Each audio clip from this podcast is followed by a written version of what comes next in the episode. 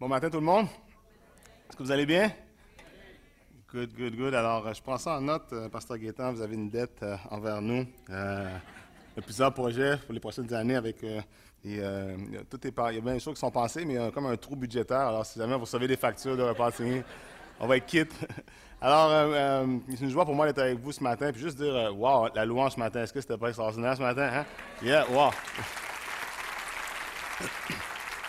Et quand Pasteur Gaétan m'a invité, il m'a dit Écoute, euh, Joe, on fait, on fait un dimanche multiculturel. Alors, euh, j'ai pensé à toi pour venir prêcher. Je sais pas pourquoi il a pensé à moi. Et ce matin, euh, je lui disais, quand je regardais la louange, tout ça, j'ai j'ai dit Écoute, euh, j'ai dit Gaétan, merci pour euh, de t'être donné autant de mal euh, de faire une louange multiculturelle, mettre ses invités à l'aise. Alors, je trouve ça génial et je me sens vraiment à, la maison ce matin à l'église de Portail. C'est vraiment une bénédiction d'être là. Puis, je veux dire ce matin, d'un regard extérieur, je veux dire bravo.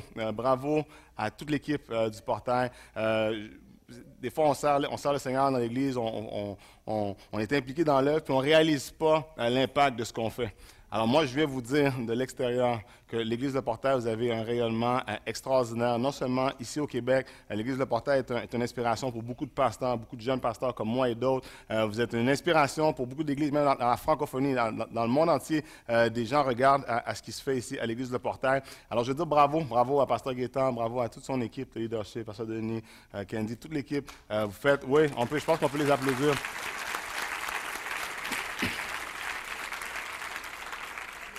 Et ce qui me touche euh, particulièrement, c'est de voir que l'Église de Portail, c'est une église qui est, pilier au Québec. hein. Déjà 30 un peu plus de 35 ans euh, d'existence. C'est extraordinaire de voir qu'après plus de 35 ans, euh, l'Église de Portail est toujours aussi vivante, toujours aussi pertinente et avec un impact pour Jésus dans notre province. Et combien croient qu'on est reconnaissant pour ce que le Seigneur a fait dans les 35 premières années? Mais combien savent ce matin? Moi, je suis venu, je ne sais pas si vous le savez, mais je vous l'annonce ce matin, les meilleurs jours de l'Église de Portail sont devant vous. Et je crois, et je crois, et, ensemble, on va applaudir dans quelques instants, mais je crois que dans les prochaines années, vous allez voir des gens venir à Jésus comme, jamais, non seulement ici à Laval, mais tous les endroits où euh, l'Église de Portail va s'installer, Terrebonne et d'autres endroits au Québec que Dieu euh, veut étendre les, cordages de l'Église de Portail. Je crois que les meilleures années euh, sont devant vous avec le leadership qui est en place, les gens qui sont en place. Vous allez voir l'œuvre de Dieu avancer à travers vous comme jamais. Alors, si vous croyez ça ce matin, est-ce que vous pouvez déjà applaudir, juste annoncer à l'avance ce qui est en train de prendre place à l'Église de Portail? Alors moi, pour ceux qui ne me connaissent pas, mon nom est Joël. Comme disait euh, Pasteur Guétan, je suis euh, le pasteur principal de l'Église Le Contact à Repentigny. Euh, et euh, j'ai quatre passions dans la vie. Ma première passion, c'est le Seigneur Jésus. Jésus est ma passion, celui qui a changé ma vie. Moi, j'ai grandi dans une église chrétienne. J'ai connu l'Église, mais c'est juste à partir du moment où j'ai décidé de donner ma vie à Jésus. Je venais à peine d'avoir 19 ans et j'ai donné ma vie à Jésus de façon réelle. J'ai dit, Seigneur, je te confie ma vie, je te confie mon avenir. Fais-en ce que tu en veux. J'avais essayé, essayé plein de choses par moi-même dans mon adolescence, euh, mais il y a un moment où j'ai dit, Seigneur, je te donne ma vie. Et euh, Jésus m'a donné la meilleure vie que j'aurais jamais pu imaginer euh, avec une femme extraordinaire, une famille extraordinaire, maintenant un ministère extraordinaire, le privilège de côtoyer des gens que, même dans mes rêves, j'aurais jamais pu côtoyer. Mais tout ça, ça a, ça commencé le jour où j'ai donné ma vie réellement à Jésus. Alors Jésus, c'est la, passion de ma vie. Tout ce que je fais, je veux le faire pour lui. Je veux que ma vie l'honneur de mon mieux. Euh, et ma deuxième passion dans la vie, euh, c'est ma femme, c'est mon épouse Daphné. Euh, Pasteur l'a présenté tantôt. Je sais, ce matin, il y a peut-être des gars, vous êtes venus, des gars célibataires, vous êtes dit, yes, il y a une nouvelle fille à l'église ce matin. Euh, je suis désolé, elle est prise depuis euh, 14 ans. c'est fait battre mon cœur. Euh, je l'aime énormément. C'est ma, ma femme. C'est une euh, femme de Dieu extraordinaire. C'est, une amie. Euh, je suis chanceux d'avoir marié ma meilleure amie. C'est une confidente. C'est, celle qui me. C'est celle qui. En, en, anglicisme qui dit qui, qui me ground. Vous comprenez? C'est elle qui me garde à. Euh, c'est elle qui me garde dans la réalité de, la vie. Puis je lui dis merci pour qui elle est. C'est une femme extraordinaire. Et euh, ma troisième passion, c'est mes enfants. Euh, Tricia, qui est ici, et puis elle, m'a- dit, papa, fais-moi pas lever, fais-moi pas lever. Alors, je la ferai pas lever. Ma petite fille, Tricia, et mon petit garçon, Zachary, euh, trois ans, il vient d'avoir trois ans cette semaine. Euh, vous voyez ici, il est mignon, mais il y a une figure de, de tornade, et c'est exactement ce qu'il est chez moi. Mais ma famille, c'est ma passion. Si vous venez chez moi en semaine, vous risquez peut-être de me trouver au sous-sol, à, genoux, en train de jouer avec mes enfants. J'aime mes enfants, j'aime ma famille. Et ma quatrième passion dans la vie, c'est vous. Ma passion, c'est l'Église de Jésus-Christ. Et moi, je crois dans mon cœur que si on veut voir la face du Québec changer, si on veut voir des Québécois, des Québécois se tourner vers Jésus, euh, ça passe par vous. Ça passe par moi, ça passe par l'Église de Jésus-Christ, ça passe par des gens, euh, des gens simples, des gens comme vous, comme moi, qui vont décider de se lever puis de s'afficher pour Jésus. Pas juste le dimanche matin, mais qui vont s'afficher dans leur famille, qui vont s'afficher dans leurs écoles, dans leur milieu de travail, que le peuple québécois découvre à travers nous, à travers l'Église de Jésus-Christ, celui qui veut et qui peut réellement changer leur vie. Alors ma passion, c'est l'Église. J'aime l'Église, j'aime être à l'Église, j'aime euh, louer le Seigneur avec vous ce matin. Euh, alors voilà pour moi, c'est à peu près ça. Ma femme me dit, quand tu sors pour aller prêcher, présente-toi donc avant de commencer, c'est plus... Euh, c'est poli. C'est correct, chérie? C'est vrai, c'est bien fait. Excellent. Alors maintenant, on va passer aux choses sérieuses. Qu'il y en a qui sont prêts pour la parole de Dieu ce matin? Amen. Seigneur, on prie ce matin dans les prochaines minutes. Alors qu'on va ouvrir ta parole, on prie que tu viennes parler à nos cœurs. Seigneur, je vais prendre un pas en arrière ce matin et je vais laisser toute la place à ton Saint-Esprit de venir nous enseigner, de venir nous communiquer, de venir nous corriger. Seigneur, je prie euh, qu'alors que je vais parler dans les prochaines minutes, que tu prennes totalement le contrôle de cette salle, Seigneur, et que chaque personne qui sont ici, chaque personne ici sont, tes enfants, tu les connais, tu connais la réalité de tout le monde. Puis Seigneur, ce qui est extraordinaire avec toi, c'est si chacun d'entre nous avions été voir un, psychologue ou un conseiller pour notre situation quelconque, on aurait eu des, paroles différentes pour chacun d'entre nous, des centaines de paroles pour des centaines de personnes ce matin. Mais ce qui est extraordinaire, avec toi, c'est qu'une seule parole de toi peut rejoindre la multitude. Une seule parole de toi peut rejoindre chaque personne dans ce lieu, peut changer une vie ce matin. Alors on te remet toute la place, Seigneur, et je prie, ma prière, c'est que lorsqu'on ressort de ce lieu cet après-midi, chaque personne ressorte avec la conviction de t'avoir entendu nous parler. On te le demande au nom de Jésus et tout le monde dit un gros. Vous savez, dans notre monde moderne, on parle beaucoup de progrès. On parle de progrès, tout progresse, tout avance, tout autour de nous, tout avance, la science avance, euh, la médecine avance. Il y a des percées aujourd'hui que la médecine fait qu'on n'aurait jamais cru possible euh, il y a 15 ou, 20 ans en arrière. Euh, certains médicaments commencent à, voir le jour pour, traiter certaines maladies qui, sont encore incurables jusqu'à ce jour. Des percées au niveau de la science, des percées au niveau de la médecine, des percées au niveau de la, technologie. La technologie progresse comme c'est pas possible. Pasteur Gaétan parlait de téléphone cellulaire. Si on regarde la prochaine image, regardez un peu l'évolution du téléphone cellulaire. Si vous avez un téléphone cellulaire en 1992, OK, euh, vous étiez à risque d'avoir une tendinite à l'épaule, comprenez-vous? Euh, tellement c'était lourd. Et si vous, étiez capable de parler à quelqu'un clairement, vous étiez un des chanceux. Et aujourd'hui, euh, parce que des gens ont travaillé, parce que des gens ont étudié, parce que des gens ont passé des, heures et des heures à faire des, recherches, aujourd'hui, on a des téléphones cellulaires sur lesquels on peut pratiquement travailler. il n'y a pas longtemps, j'étais dans une salle d'attente à, l'hôpital et j'avais mon cellulaire, puis je travaillais, je travaillais, j'envoyais des courriels, je prenais des rendez-vous, je travaillais parce que là, tellement de percée au niveau de la technologie, tellement de gens qui ont étudié, puis on est content euh, pour des gens qui, ont, euh, euh, qui étudient, puis qui se donnent, qui se dévouent pour des domaines technologiques. Mais la question que je nous pose ce matin, et nous, les chrétiens, dans l'ère du progrès, dans l'ère de la technologie, est-ce que nous, on progresse dans notre marche avec Jésus? Nous qui étudions la Bible pour certains depuis des années, nous qui venons à l'Église pour certains depuis des années, on entend des messages à toutes les semaines, des messages qui nous parlent de la volonté de Dieu euh, pour nous, tel que trouvé dans sa parole, des messages qui nous défient à aller plus loin avec Jésus, semaine après semaine. Est-ce qu'on progresse dans notre marche avec Jésus? On chante des chants, on chante des chants avec le message de la parole de Dieu. À chaque semaine, on chante des chants. A quelqu'un un jour qui a dit, à quoi ça sert de venir à l'église à toutes les semaines si la parole de Dieu ne nous change pas?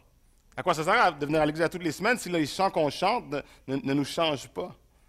Avec toutes ces années de vie avec Jésus, la question que je nous pose ce matin, et peut-être pour certains quelques mois, est-ce qu'on progresse? Est-ce que les gens autour de nous peuvent témoigner qu'avec les années avec Jésus, dans sa parole, les années à venir à l'église à toutes les semaines, à écouter des messages, est-ce qu'il y a un fruit dans notre vie? Est-ce qu'on progresse?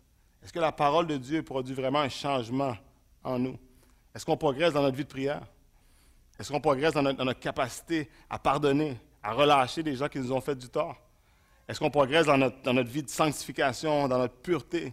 Est-ce qu'on progresse dans notre générosité envers l'œuvre de Dieu? Parce que je crois sincèrement que la volonté de Dieu pour chaque personne ici, c'est qu'on progresse, c'est qu'on grandisse. Et dans la parole de Dieu, il y a un mot qui est utilisé pour parler de progrès. Et c'est le mot qu'on va parler ensemble ce matin. Euh, c'est le mot maturité. Maturité. Et l'Épître aux Hébreux nous dit ceci au chapitre 6. C'est pourquoi, laissant les bases de l'enseignement relatif au Christ, tendons vers la maturité. Et l'auteur de l'Épître aux Hébreux est en train de dire ici, il vient un moment où un chrétien doit se contenter de, plus que juste les bases, de plus que juste croire en Dieu, puis je viens à l'église une fois, par semaine, si, ça va bien, sinon c'est une fois ou deux semaines, puis, je crois en Dieu, puis j'ai été sauvé, puis, c'est ça ma vie chrétienne. Vient un moment où est-ce que je dois, je, je aspirer à plus que la base. Vient un moment où je dois avoir ce désir en moi de dire je veux grandir, je veux progresser, progresser dans ma connaissance de Jésus, progresser dans ma relation avec Jésus, je veux plus de Jésus. Alors ce matin, on va parler de maturité. Mais si je veux vous parler de maturité ce matin, laissez-moi d'abord clarifier en introduction ce que n'est pas euh, la maturité. La maturité, premièrement, ça n'a rien à voir avec l'âge. Autant l'âge d'un individu que l'âge de vie chrétienne. Ça n'a rien à voir. Il y a des gens qui sont, qui sont chrétiens depuis 35 ans. il y a une possibilité d'être encore immature. Il y a des gens qui ne sont pas chrétiens depuis des années. Puis lorsqu'on les rencontre, lorsqu'on discute avec eux, tu te rends compte qu'il y, a un degré d'immaturité qui, est incroyable pour autant d'années à l'Église, puis, tu n'es encore pas capable de pardonner. Ouais, mais, si tu savais ce qu'il me fait, puis, puis non, moi, je ne pardonnerai jamais. Hein, come on, come on. Ça m'est déjà arrivé au fil des années, lorsque j'étais pasteur de jeunesse, d'avoir une discussion avec une famille pour régler un, problème quelconque. Puis là, tu écoutes les parents, tu écoutes les jeunes, puis là, tu te demandes, tu sais plus c'est qui le parent, c'est qui le jeune. Ça n'arrive pas ici à l'église de Portail. Ça n'a rien à voir avec l'âge la maturité. Ça n'a rien à voir non plus avec l'apparence. Il y a des gens qui ont l'air euh, spirituel. Hein? Ils ont l'air mature, ils ont le langage spirituel. Tu comprends? À chaque, à chaque phrase, il y a trois versets collés. Comprenez-vous? Qui ici vous connaissez des gens comme ça? Hein? Qui ici vous êtes assis à côté de quelqu'un comme ça? Non, c'est pas vrai, levez pas la main. Rien à voir avec l'apparence. Rien à voir non plus avec les accomplissements. C'est possible dans la vie d'accomplir des choses. C'est possible d'avoir des titres. C'est possible d'être à la tête d'une multinationale et être immature. Ça ne prend pas forcément de maturité pour réussir sa carrière. Et ça n'a rien à voir non plus, la maturité n'a rien à voir non plus avec la, réussite académique. Rien à voir avec les diplômes, rien à voir avec l'éducation, la connaissance. C'est bien que, que l'éducation soit quelque chose d'extrêmement important pour les chanceux au Québec d'avoir accès à l'éducation, mais l'éducation ne garantit pas la maturité d'un individu. Moi, quand je suis sorti du secondaire, quand j'ai gradué du secondaire, je pensais que je savais tout. Hein? Je savais tout, mes parents ne pouvaient plus rien m'apprendre, je savais tout. Quand je suis arrivé au collège, j'ai réalisé qu'il m'en restait un petit peu à apprendre. Puis quand je suis arrivé à l'université, en plongeant dans l'univers de la Bible et de la théologie, et en prenant quelques cours avec Pasteur Gaétan Brassard, j'ai compris que j'avais encore beaucoup de choses à apprendre. Donc la maturité, ça n'a rien à voir avec l'âge, rien à voir avec l'apparence, rien à voir avec les accomplissements d'un individu, rien à voir avec la, la réussite scolaire. Parce qu'en fait, la maturité, vous savez ce que c'est? La maturité, c'est le caractère d'une personne. La maturité, c'est le caractère d'une personne et le processus de maturité dans lequel Dieu désire que chacun d'entre nous, s'engage. C'est celui du caractère. C'est un processus de maturation du caractère. En psychologie, on dit que le caractère d'une personne résume la manière dont cette personne réagit habituellement dans une situation donnée. Et lorsque je donne ma vie à Jésus et que, le Saint-Esprit vient habiter en moi, j'entre dans un processus où c'est mon caractère qui est transformé, où mes habitudes humaines, mes habitudes charnelles sont confrontées jour après jour à la parole de Dieu. Semaine après semaine, je viens à l'Église et qui je suis naturellement est confronté à, la parole de Dieu alors que je la lis, alors que je suis dans la prière, alors que j'entends les messages par, par le Saint-Esprit qui vient en moi. Ma vie est modelée, ma vie est corrigée, ma vie est transformée pour que de jour en jour, c'est ça l'objectif, de jour en jour, je devienne plus à l'image de Jésus, à la stature parfaite de Jésus-Christ, dira l'apôtre Paul. Et le désir de Dieu pour chacun d'entre nous, c'est qu'on progresse, c'est qu'on mature dans notre caractère. Que le chrétien que j'étais l'an passé à la même date, aujourd'hui, il, y, a quelque chose que Dieu a travaillé en moi, qui a changé, travaillé par Dieu, puis que, que les gens autour de moi voient le changement dans les différents aspects de ma vie, la maturité. Et dans la parole de Dieu, on trouve un, livre que, j'appellerais le manuel euh, sur la maturité, un livre très, très pratique, et c'est l'Épître de Jacques euh, ce matin. Et, Jacques nous parle dans son livre à plusieurs reprises de la, maturité.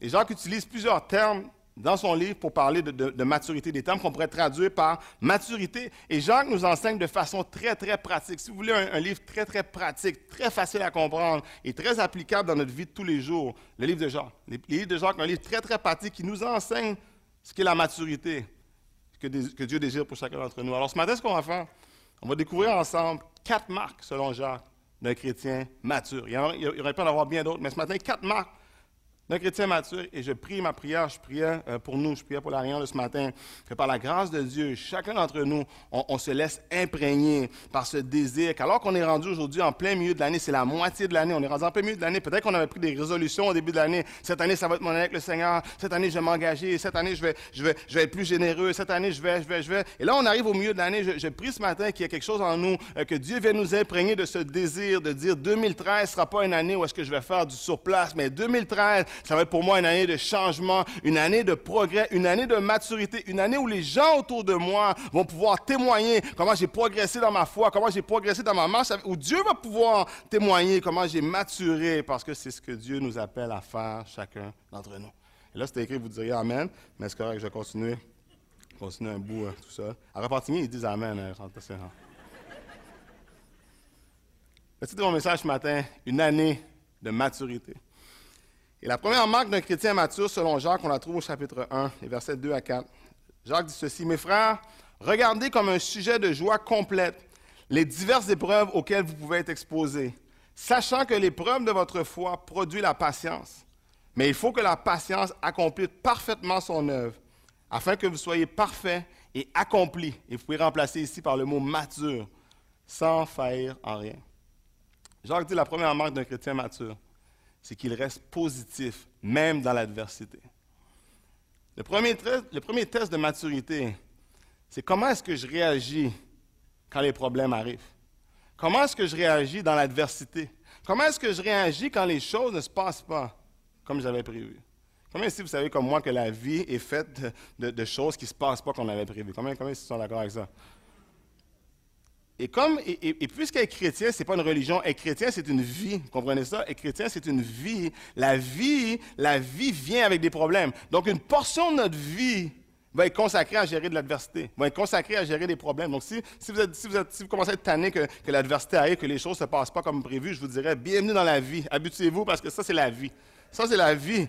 Hein, les choses ne se passent pas comme, comme j'avais prévu avec mes enfants. Les choses ne se passent pas comme j'avais prévu dans mon milieu professionnel. Les choses ne se passent pas comme j'avais prévu dans ma santé, dans mon ministère. Les choses ne se passent pas comme je pensais. Alors, la question que je nous pose ce matin, c'est comment est-ce que je réagis dans ces situations? Et la façon dont je réagis dans l'adversité démontre mon degré de maturité. Alors, je pose la question ce matin. Quelle est votre attitude face aux problèmes? Quelle est votre attitude face aux difficultés de la vie? Quelle est votre attitude dans l'adversité? Est-ce que vous êtes du genre euh, éternel négatif? Hein? Tout va toujours mal, puis je le savais, puis c'est toujours moi que ça arrive, je suis toujours ma famille, puis nous autres, on ne réussira jamais bien, puis on sait bien eux autres, mais nous autres. Est-ce que vous êtes du genre négatif ou est-ce que vous êtes un positif?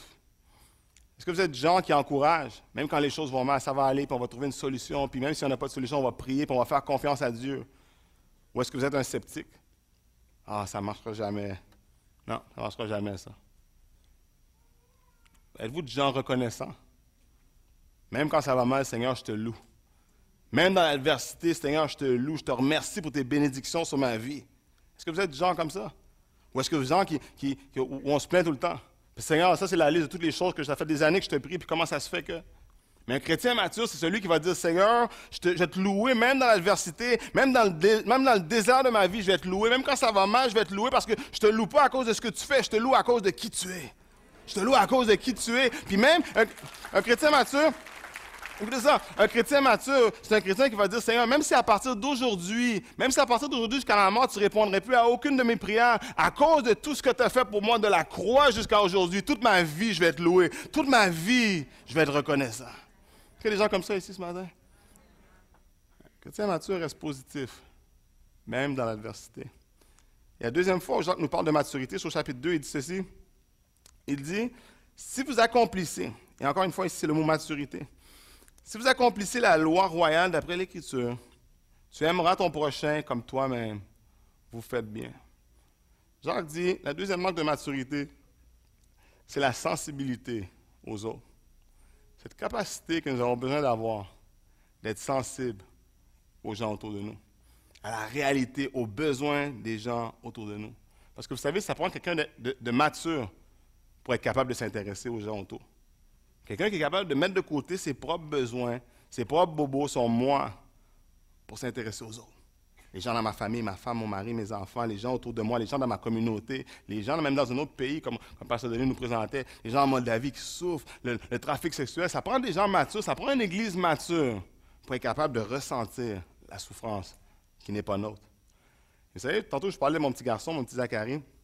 Zachary a trois ans, puis c'est vraiment quand je vous disais que c'est une tornade à la maison, c'est vraiment vrai, c'est vraiment une tornade. Mais on l'aime tellement attachant, puis dans le temps des fêtes, l'année passée, j'étais avec ma femme, on était chez des amis, un, petit party de famille avec quelques amis, c'était le fun. Et là, on observait mon petit Zach. Puis Zach, ce que vous avez besoin de comprendre avec lui, c'est que lui, on n'a pas encore réussi à lui faire comprendre la notion de partager. Comprenez-vous? Il ne comprend pas ça, lui, la notion de partager. Tout est à lui, tout est pour lui. Et là, il était avec une de ses petites amies qui s'appelle Rachel. Ils étaient ensemble, puis on les observait, ils étaient assis, puis les deux avaient un petit sac de chips. Fait que là, mon Zach, lui, il prend ses chips, il mange ça vite, vite, vite. Puis là, quand il a fini de manger, il commence à piger l'étude de Rachel. Et là, là d'une façon surprenante, il, commence à vouloir montrer une notion qui comprend le partage. Il dit, on partage, on partage.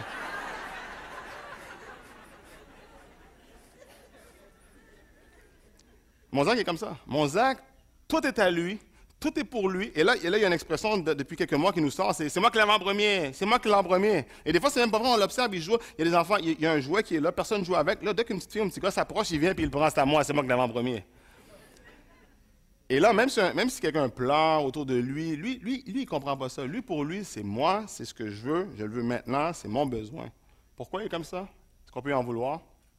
Non. Pourquoi? Parce qu'il est immature. Il est immature. Parce que ça prend quelqu'un de mature pour être capable de penser aux autres, pour être capable de penser, de sentir comment, comment les autres se sentent pour être capable de, sentir, j'ai une discussion avec ma femme, puis on n'est pas d'accord sur certains points de vue, puis, là, tout d'un coup, la, tension monte. Ça prend quelqu'un de mature pour être capable de dire, si je dis ça, ça va, ça, va souffrir. Comprenez-vous? Elle va souffrir. un chrétien mature va choisir parfois de ne pas dire quelque chose à un ami, quelqu'un autour de lui, parce que ça va lui faire mal. Un chrétien mature va choisir de perdre une, argumentation parce qu'il ne veut pas blesser l'autre. Et en fait, son prochain devient plus important que sa propre justice. Un chrétien mature pense aux autres capable de voir la souffrance, capable de voir les besoins des autres. Et rappelez-vous ce qu'on disait au début. La maturité, c'est le processus de changement de notre caractère, de notre, de notre naturel. Puis notre naturel, pour 100%, à peu près 100% d'entre nous, notre, naturel, c'est nous. C'est moi, c'est mes bobos, c'est mes affaires, c'est ma vie, c'est mes projets, c'est ma famille. N'est-ce pas? Pas euh, Laissez-moi pas tout seul. On est comme ça? On est comme ça. Parfois, on est tellement centré sur nous, tellement centré sur nos projets, tellement centré sur qu'on oublie les gens autour de nous. Mais Dieu cherche des chrétiens, des gens matures qui vont être capables de, sentir la souffrance des autres, des gens qui vont répondre à l'appel pour, s'engager pour la mission, parce qu'ils vont sentir la, souffrance qu'il y a, non seulement autour de moi, mais au-delà des, frontières du Canada, qui vont être capables de sentir, qui vont être capables de mettre leur énergie, qui vont être capables de mettre leur sous de côté, qui au lieu de penser à acheter une, voiture plus grande, qui au lieu de s'acheter à penser une maison plus grande, vont penser à comment est-ce que je peux investir plus dans la vie des gens autour de moi. Vous savez, à l'Église, euh, on a près de la moitié des gens qui sont, euh, des, adultes qui sont impliqués dans, un groupe, dans, des, groupes maison. Et on trouve ça génial, il y a vraiment une belle, dynamique qui s'installe. Euh, les, gens se rapprochent, puis à chaque semaine, les gens se réunissent autour de la parole, étudient, prient ensemble, les besoins des uns deviennent les besoins des autres. Et l'an dernier, juste avant les fêtes, on, a, on arrêté notre session. On avait lancé comme projet que chaque groupe, chaque petit groupe, devait euh, s'impliquer dans un projet communautaire. Donc, c'était libre. Chaque groupe pouvait décider du projet communautaire qu'il voulait organiser, puis une façon de s'impliquer dans, la communauté. Et j'étais béni de voir qu'un de nos groupes, on décidait à la fin de l'année, ils avaient appris, ils ont appris qu'un homme, qu'il y avait un homme qu'ils ne connaissaient pas, qui n'était pas un chrétien, qui était dans, la famille d'une des dames euh, du groupe, qui, venait d'apprendre qu'il avait un cancer. Et c'était assez avancé. Et dans, les semaines qui allaient suivre, il allait, devoir se faire opérer. Et il y avait 50% de chance de survie. Et là, ils ont vraiment été touchés par ça. Et là, ils m'ont appelé, ils m'ont dit, pasteur, le leader m'a appelé, il dit, pasteur, est-ce que c'est correct, tu penses qu'on approche cet homme-là, puis peut-être qu'on a l'aider tout seul, il n'y a pas de famille, etc. J'ai dit, ouais, c'est une bonne idée. J'ai dit, écoutez, faites juste l'appeler pour être certain qu'il est d'accord avec ça. Tu des gens qui veulent, que tu ne connais pas, qui veulent venir chez vous t'aider, ça peut être, ça peut être effrayant. Donc, le, leader s'appelle Luc, il me dit, il dit, OK, je vais l'appeler. Donc, finalement, il l'appelle. Il parle au monsieur, il dit, écoute, on, aurait à cœur de vous aider, tout ça. Ah oui, OK, pourquoi vous voulez m'aider? Euh, vous êtes qui? Puis, dit, écoute, on, on est des chrétiens, on a entendu parler de, ce qui vous arrivait, puis ça nous, touche vraiment, puis on, veut essayer juste de, juste de vous aider, juste de faire un petit peu, le peu qu'on peut faire, on voudrait le faire, on voudrait venir chez vous, peut-être faire le ménage dans votre appartement, euh, faire un peu de nourriture, etc. Est-ce que vous serez ouvert à ça? Le monsieur a dit, écoute, peut-être que ce serait mieux qu'on se rencontre, juste vous et moi. Donc, lui qui est allé chez eux, est allé le visiter. Puis il m'a dit, j'étais allé une soirée, j'avais prévu de passer une heure avec lui. J'ai passé la soirée avec lui. J'ai passé la soirée avec lui. Je l'ai encouragé. Euh, j'ai prié avec lui. Puis le monsieur disait que c'était la première fois que quelqu'un lui offrait de prier avec lui. Et, finalement, le groupe est allé, ils sont allés chez lui, ont fait le ménage. Ils ont passé quelques semaines à s'occuper de lui. Et ce qui est arrivé, qui était génial, c'est que le dimanche de Noël, ce monsieur-là est venu à l'église. Il est venu à l'église, il était assis juste ici à ma gauche. Et ce, jour-là, je me, souviens, je prêchais sur le pardon de Dieu, le pardon qui était disponible à Noël, etc. Et ce monsieur-là a levé sa main à la paix, donné sa vie à Jésus. Et, et, là, dans ma tête, je me disais, lorsque on, me le présentait après, je l'ai rencontré, tout ça, je pris dans mes bras. Puis je me disais, je ne pouvais pas m'empêcher de penser que tout ça, ça avait commencé parce qu'il y avait des gens qui avaient été assez matures pour sentir la souffrance de quelqu'un autour, quelqu'un qui ne connaissait même pas. Et, vous savez ce qui est encore plus extraordinaire? C'est que quelques semaines plus tard, ce monsieur-là est décédé. L'opération s'est mal déroulée et euh, il est décédé. Il est décédé avec sa Bible sur lui. Et le matin qu'il décédait, il a appelé Luc, puis il dit Luc, c'est quoi encore le, verset? Que tu me disais, là, l'affaire de la vallée de l'ombre de la mort Il dit Ah, psaume 23, ok, c'est bon, c'est bon. Et quelques heures après, il est décédé avec sa Bible. Et vous savez ce qui est extraordinaire? C'est qu'aujourd'hui, on, a gagné un âme pour Jésus. Aujourd'hui, cet homme-là est avec Jésus.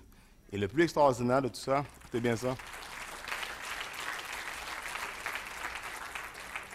Le plus extraordinaire de tout ça, c'est que quelques jours après, j'ai eu le privilège de, faire ses funérailles devant à peu près 300 personnes, donc 95% c'était des non-croyants. Et là, on était là avec l'équipe, on, on, a, fait de notre mieux dans, les circonstances, puis j'ai pu apporter le, message de l'Évangile à, des, non-croyants, à 300 non-croyants, et de voir la réponse des gens. À la fin, il y avait des gens qui étaient en ligne avec moi, mes pasteurs, on était là, puis il y a des gens qui étaient en ligne pour nous parler, pour nous dire merci, merci pour le message, merci pour ce que vous avez fait. S'il y avait, y avait plus de gens comme vous, il y a plus, de, il y a plus d'entre nous, les Québécois, qui reviendraient dans les églises. Et j'étais tellement touché par ça. Puis lorsque j'étais dans l'auto, je rentrais chez moi, le Seigneur parlait à mon cœur, puis c'est comme si le Seigneur me disait, tout ça, là, tout ce processus-là, du jour 1 jusqu'à aujourd'hui, c'est arrivé parce qu'il y a des gens qui étaient assez matures, qui étaient capables de sentir le besoin, sentir la douleur.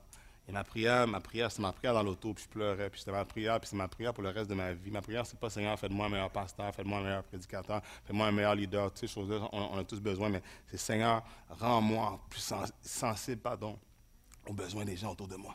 Rends-moi sensible aux besoins de ma famille, aux besoins de ma femme, aux besoins de mes enfants, aux besoins des gens dans mon église, les gens dans ma communauté, les gens que je côtoie. Rends-moi sensible aux besoins des gens autour de moi, parce que c'est ça un chrétien mature.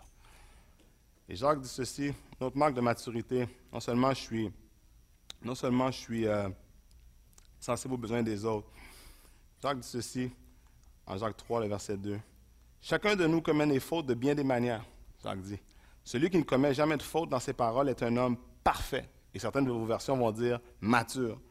Capable de maîtriser aussi son corps tout entier. Je vais prendre une gorgée parce que ça, va être bon celle-là. Dit la troisième marque de maturité, c'est notre capacité que nous devons avoir de maîtriser notre langue. Dites ouh. La prochaine portion va être bon, attachez-vous, ça va être bon. Quand vous allez chez le médecin, c'est quoi la première chose que le médecin vous dit? Sors ta langue. Hein? Il veut vérifier votre état de santé. Alors, on va le faire ensemble à trois, tout le monde? Non, c'est pas vrai. Le docteur utilise notre langue pour vérifier notre état de santé. J'aimerais vous dire que le Seigneur utilise notre langue aussi pour mesurer notre santé spirituelle. Le Seigneur utilise notre langue pour mesurer notre degré de maturité spirituelle. Et Jacques nous enseigne que la maîtrise de soi commence par la langue, commence par être capable de contrôler ce qui sort de ma bouche. Et bien souvent, j'ai rencontré des chrétiens qui m'ont dit Écoute, pasteur, moi, je suis quelqu'un comme ça. Hein. Moi, je suis transparent. Moi, je ne suis pas hypocrite. Moi, je dis ce que je pense. Quand je, pense, quand je le pense, je le dis comme je pense. Puis ils sont fiers de ça. Est-ce que je peux vous dire que parfois, ce qu'on pense aurait mieux fait de rester dans nos pensées que de devenir un poison dans la vie de quelqu'un? Parfois, ce qu'on pense doit rester dans nos pensées. Puis si ce matin, vous me dites, un pasteur, c'est quoi la différence? Comment est-ce que je fais pour savoir est-ce que je dois dire ce que je pense ou est-ce que ça doit rester dans mes pensées? Lisez Éphésiens 4, le verset 29, puis soulignez-le en jaune dans votre Bible, gravez-le dans votre cœur. Voici ce que Paul dit dans Éphésiens 4 à ce, propos. Ne laissez aucune parole blessante franchir vos lèvres. Dites aucune. Aucune. Pas, pas quand tu penses que tu as été lésé, pas quand, pas, pas quand tu es fâché. Ne laissez aucune parole blessante franchir vos lèvres, mais seulement des paroles empreintes de bonté, qu'elles répondent à un besoin et aident les autres à grandir dans la foi. Ainsi, elles feront du bien à ceux qui vous entendent. Voilà la balance. Voilà la balance.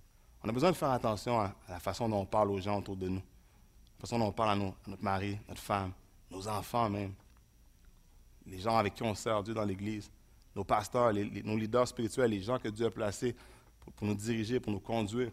On a besoin de faire attention à comment on leur parle. si tu veux savoir c'est quoi la différence entre parler au tuteur, si ce que tu dis ne contribue pas à bâtir quelqu'un, ne contribue pas à, édifier quelqu'un, garde-le pour toi. Garde-le pour toi, c'est ça être mature. Et Jacques est très, très radical sur le sujet. Jacques est très radical sur le sujet de la langue. Il dit ceci au, verset 26 du chapitre 1. Il dit, mais si quelqu'un croit être religieux, alors qu'il ne sait pas tenir sa langue en bride, il s'illusionne lui-même. Et sa religion ne vaut rien. C'est fort. Jacques est radical sur le sujet. Jacques dit, mais quand même que tu as, mémorisé la Bible par cœur, quand même que tu es chrétien depuis 23 ans, quand même que tu es impliqué dans tous les ministères à l'Église, quand même que tu es allé à 12 000 réunions de prière, si cette langue avec laquelle tu loues Dieu, si cette langue avec laquelle tu pries, cette langue avec laquelle tu parles des langues de l'Esprit, ça à causer du tort, à détruire les gens autour de toi, c'est à toi que tu fais croire que tu es un chrétien mature. Jacques dit, sa religion ne vaut rien. Jacques dit, si je parle sans cesse dans le dos des autres, ma religion ne vaut rien. Si je chancelle celui qui répand des rumeurs, des potins, ma religion ne vaut rien. Si je dis toujours des demi-vérités, toujours pour me tirer, pour tirer avantage des situations, ma religion ne vaut rien. Maintenant, est-ce que ça veut dire que je dois être d'accord avec tout le monde? Est-ce que ça veut dire que chez des ados qui font des affaires tout court, je ne dois, pas les reprendre? Ou, comme pasteur, comme leader, c'est des choses qu'on a besoin de confronter? Est-ce que Non, ça ne veut pas dire ça. Ça veut dire qu'il y a des choses que je vais choisir d'adresser qui ne feront pas plaisir à tout le monde. Mais ça veut dire que mon attitude va être celle d'Éphésiens 4, où je vais décider de dire la vérité, mais dans l'amour. Je vais dire la vérité, mais dans l'amour. Et mon attitude mature, mon caractère mature avec mes paroles va être caractérisé par mon amour pour mon prochain. Je vais choisir le bon moment pour parler, la bonne place, le bon timing, les bons motifs, parce que mon désir de chrétien mature, c'est de bâtir, c'est d'édifier, c'est de bénir les gens qui sont autour de moi. J'arrive à la fin. Jacques dit un chrétien mature, c'est un chrétien qui est positif dans l'adversité. Il est capable de garder sa joie, capable de, continuer à louer le Seigneur, capable d'être reconnaissant au Seigneur, même si les choses ne se passent pas toujours comme il prévoit. Jacques dit un chrétien mature, un chrétien qui est sensible aux besoins des gens autour de lui, sensible aux besoins de ses enfants, sa femme, aux besoins de sa communauté, aux besoins de son Église. Jacques dit un chrétien mature, c'est aussi un chrétien qui contrôle sa langue. Qui contrôle sa langue, qui parle, mais lorsqu'il parle, c'est pour édifier, c'est pour bénir, c'est pour construire, puis qui sait des fois même quand ne pas parler. Et la quatrième marque, la dernière pour le message de ce matin de chrétien mature, on la trouve en Jacques 5, versets 7 et 8, puis les musiciens peuvent revenir tranquillement. Jacques dit ceci Soyez donc patients, frères et sœurs, jusqu'au retour du Seigneur. Voyez le cultivateur, il attend le précieux fruit de la terre en faisant preuve de patience envers lui, jusqu'à ce qu'il ait reçu les premières et les dernières pluies. Vous aussi, soyez patients. Dieu dit la, la marque de chrétien mature, c'est la capacité qu'on a besoin d'avoir, d'être patient. Est-ce que vous êtes d'accord avec moi pour dire qu'en 2013, on est dans une société peut, on, nous enseigne à être tout sauf patient? Euh, est-ce que vous êtes comme moi? Quand vous mettez quelque chose au micro-ondes, vous mettez ça deux minutes, et là, tout d'un coup, vous êtes là, c'est long, c'est long, c'est long. Puis là, quand il reste 17 secondes, vous ouvrez la porte, puis. c'est pas comme ça chez vous, ça repentigné? C'est trop long à attendre 17 secondes. Attends, c'est trop long. Jacques dit, quelqu'un qui est mature, c'est quelqu'un qui a cette capacité-là d'être patient. Et Jacques donne l'image d'un cultivateur. Est-ce que vous comprenez que s'il y a quelqu'un qui veut réussir dans sa business, euh, qui a besoin d'un outil pour réussir comme cultivateur, c'est bien la patience. Vous êtes d'accord avec moi? Un cultivateur passe sa vie à être patient. Il sème, puis après ça, il attend. Il sème, il attend. Des semaines, des mois, des années même. Il attend. Il n'y a rien qui pousse du jour au lendemain. Et comme un cultivateur, a besoin d'attendre lorsqu'il s'aime. Nous aussi, comme chrétiens, parfois, on a besoin d'attendre. Attendre que Dieu réponde à une prière. Attendre que Dieu fasse un miracle. Attendre peut-être pour quelqu'un ce matin pour un conjoint. Ça fait des années que je prie, Seigneur, pour un conjoint. On tu m'as oublié. Attendre que Dieu agisse dans la vie de quelqu'un que j'aime. Attendre que Dieu agisse dans la vie de nos enfants. Et la patience, c'est une façon de démontrer à Dieu notre degré de maturité.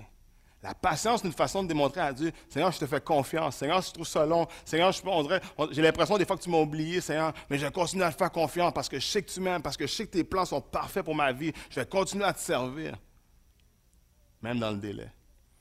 Et vous savez quoi? Parfois, Dieu utilise ces moments de délai pour travailler quelque chose dans notre vie. Parfois, Dieu utilise ces moments de délai pour nous aider à grandir, pour nous apprendre des choses, pour travailler notre caractère, pour nous permettre de maturer. Juste avant les fêtes l'année dernière, ma, fille Tricia m'a demandé Qu'est-ce que tu veux pour Noël Elle a dit ah, Pas grand-chose, juste un iPod Touch. Et là, quand on regarde ça, serait donné combien ça coûte un iPod Touch 350 pièces, 250 pièces avec le couvert. Tu vois, ici, on a un iPod Touch, ici en avant. Il y a beaucoup de monde qui a des iPod Touch. Et là, on se dit, OK. Fait que là, on, pense à ça, on se dit, ouais, écoute, si on, met juste 350$ sur un cadeau, qu'est-ce qui va arriver? Il n'y a personne d'autre qui va avoir des cadeaux, tu sais. Mais là, on discute avec ma femme, qu'est-ce qu'on fait? Qu'est-ce qu'on fait? Puis en fin de compte, on a décidé de lui donner, mais on a décidé de lui apprendre quelque chose aussi dans le processus. Alors, on s'est assis avec elle, puis on a dit, écoute, bien, ça. voici ce qu'on va faire. On ne t'achètera pas ton iPod à Noël. Et là, tu euh, ça commence à. Son air a tombé. On a dit, on va faire ceci. Ça coûte 350 Alors, toi, ce que tu vas faire, c'est que tu vas économiser le premier 150 Et quand tu vas être rendu à 150, nous, on va payer la balance. Et là, elle a fait comme tout bon enfant de 9 ans qui se respecte. On à vous dire, vous voulez jamais rien, je suis trop pareil avec vous, etc. Et là, nous, nous on, on, calculait ça en arrière, on s'est dit, ça va nous donner le temps, ça fait au mois de mai, fait qu'on calculait nos affaires aussi, c'est une question de budget aussi, tu comprends? Euh, on s'est dit, OK, jusqu'au mois de mai, ça va être correct. Puis on essayait, on, lui donnera pas trop d'argent, pas qu'elle qu'elle ramasse ça trop vite. Puis en février, t'es pas. on pense à tout ça, hein? Alors là, elle était laissée devant deux choix. Elle aurait pu bouder, puis laisser tomber, puis jamais avoir son iPod. Ou elle aurait pu faire ce qu'elle a décidé de faire, ce qu'elle a choisi de faire. Être patiente et commencer à économiser. Et elle a fait ça pendant plusieurs semaines, en plusieurs mois chaque fois qu'elle avait un 5 elle économisait, puis c'était beau de la voir aller. Et elle a appris à économiser. Elle a appris, puis tu peux, commencer à jouer doucement, Jeff. Elle a appris qu'au lieu d'acheter des bonbons et de, des, euh, au Québec, on dit des, cochonneries avec son argent, elle a appris à mettre son argent de côté. Aujourd'hui, aujourd'hui, elle a son iPod. Elle est comblée jusqu'à la prochaine, euh, jusqu'à la prochaine, euh, prochaine gadget qui sort, jusqu'à ce que le iPod 8 sorte. Et ça, pour elle, ça a été une leçon de vie. Une leçon de vie qu'elle avait besoin d'apprendre pour devenir une femme mature plus tard. Elle avait besoin d'apprendre à économiser. Plein de choses qu'elle a appris dans ce processus-là. Elle d'apprendre que dans la vie, tout n'est pas donné. Dans la vie, il faut que tu travailles pour avoir des choses. Des outils qu'elle avoir besoin plus tard. Être une femme, avoir des enfants un jour. Je crains ce jour-là où elle va rencontrer son beau prince charmant. Et c'est là que ça va arriver. Des outils, des choses qu'elle a besoin d'apprendre. Besoin d'apprendre que dans la vie, il faut être sage. Il faut faire des choix. Et le processus a été nécessaire pour la former. Et elle m'a même dit à la fin du processus, j'ai trouvé ça cute, elle m'a dit, papa, hey, papa, c'est bon ça. Elle dit, moi, je pense que je vais continuer à économiser. Je vais recommencer à économiser, peut-être plus tard, je pourrais m'acheter autre chose. Moi, vous dire ce matin que de la même façon, parfois, Dieu nous fait patienter pour travailler notre caractère. Dieu nous fait patienter pour une bénédiction quelconque. Dieu nous fait patienter pour une promotion au travail. Parce a des choses à travailler dans ton caractère. Si tu avais ta promotion aujourd'hui, tu la Parce que tu es toujours en retard. Parce que tu n'es pas sérieux. Le délai, c'est un délai. Est en train de travailler. Est en train de préparer. Les gens, peut-être, tu pries pour un conjoint, puis j'avais ça à cœur la louange, depuis la première réunion, à cœur. Les gens, tu pries pour un conjoint, des années, tu pries pour. Seigneur, comment ça se fait? Est-ce que tu m'as oublié? Tu peux, dans le délai, Dieu est en train de travailler quelque chose en toi. Travailler ton caractère. Travailler ton, ton amour, travailler, travailler ta patience. Pour que le jour où est-ce que tu vas arriver, où est-ce que tu vas le rencontrer, ton prince charmant ou ta princesse, tu vas être prêt. Tu vas être prêt. Pour nous, la patience, en attendant, c'est notre façon de dire à Dieu, Seigneur, je te fais confiance. Seigneur, je dépends de toi. Seigneur, même si je trouve ça long, je vais continuer à attendre. Je vais continuer à m'accrocher à toi. Puis en attendant, en attendant, Seigneur, je vais continuer à te servir. En attendant, Seigneur, je vais continuer à te louer. En attendant, Seigneur, je vais continuer à être dans ta maison, je vais continuer à m'impliquer. Je vais continuer à m'impliquer dans la mission, je vais continuer à m'impliquer dans ton œuvre, Seigneur. Je vais te faire confiance. En ce matin, quels sont nos quatre tests de maturité ce matin? Positif dans l'adversité. Est-ce qu'on est capable de cette capacité-là de dire, quand les choses ne passent pas comme, comme je prévois, au lieu de bouder, au lieu de tourner le poing à Dieu, je suis capable de rester positif. Je suis capable de dire, Seigneur, je continue à te faire confiance. Deuxième test de maturité, ma sensibilité aux autres. Que Dieu nous donne ce matin ce cœur pour plus que juste nous. Que notre égoïsme soit brisé. Alors que le Saint-Esprit fait son œuvre en nous, qu'il nous transforme à l'image de Jésus, qui brise cet égoïsme-là. Nous amène à l'image de Jésus qui a donné, qui a tout donné pour nous tous donné sa vie, qui a donné tout ce qu'il avait, qui a laissé, qui a son trône, laissé sa gloire, parce que, parce que ses entrailles bouillaient de voir la condition des hommes. Il est venu à donner sa vie, à tout donner. Quel exemple il nous laisse aujourd'hui? Chrétien Matthieu, c'est quelqu'un qui est capable d'être sensible. Sensible aux besoins de sa femme et des hommes, peut-être ce matin. Il a besoin de dire, Seigneur, aide-moi à être sensible aux besoins de mon épouse, aux besoins de mes enfants. Souvent, lorsqu'on est parents, on a, cette tendance de penser que nos enfants, c'est eux qui devraient venir dans notre bulle, c'est eux qui devraient nous comprendre. Alors que Dieu nous appelle à tout le contraire, à aller dans leur bulle à eux, essayer de les comprendre, comprendre leurs souffrances, c'est quoi leurs défis, c'est quoi qu'ils vivent, pourquoi ils sont comme ça? Demande-moi le cœur de mes enfants, aide-moi à comprendre qu'est-ce qui les fait souffrir, c'est quoi la source de leurs inquiétudes? Aide-moi à être sensible à mes enfants. Et ma langue, ma langue, votre langue ce matin. Aide-nous à contrôler notre langue. Aide-nous à contrôler tellement de torts causés par nos paroles. Et finalement, la patience. Il faut quelqu'un de patience ce matin. Capable de faire confiance à Dieu. Même quand les choses prennent du temps, même quand il y a du délai. Un délai de ce que Dieu est en train de faire dans la vie de vos enfants, même quand ça semble être long. Est-ce qu'on est capable de continuer à faire confiance à Dieu, de continuer à les aimer, de continuer à prier pour eux, de continuer à faire confiance celui qui peut changer leur vie? Alors ce matin, je pose la question, où, est-ce que, où en êtes-vous ce matin dans votre processus de maturité? Où en êtes-vous ce matin? Peut-être 1 sur 4, peut-être 2, peut-être 0 sur 4. Ce matin, ça peut être un excellent moment. Prendre une décision que je suis arrivé à la mi-2013, en plein milieu de l'année. Mais ça peut être votre moment ce matin. Pour dire, Seigneur, l'année finira pas sans que je prenne cet engagement-là de grandir de maturer, de te laisser me travailler. Je veux grandir, je veux plus de toi. Alors qu'on s'en va, peut-être pour certains, c'est le long week-end, en congé, d'autres, c'est le début des vacances. J'aimerais qu'on prenne quelques minutes ensemble. Je prends un temps avec Dieu, un temps de réflexion. je vais vous inviter à juste pencher la tête. J'ai terminé ce matin. Pencher la tête ensemble ce matin. Dans quelques minutes, on va aller dans un temps de prière ensemble. Mais je veux juste qu'on puisse prendre un temps avec le Seigneur ce matin. C'est personnel, c'est entre vous et Dieu ce matin. Prenez un temps pour faire votre propre évaluation de votre maturité, de votre caractère chrétien ce matin, à la lumière de ce qu'on a entendu ce matin.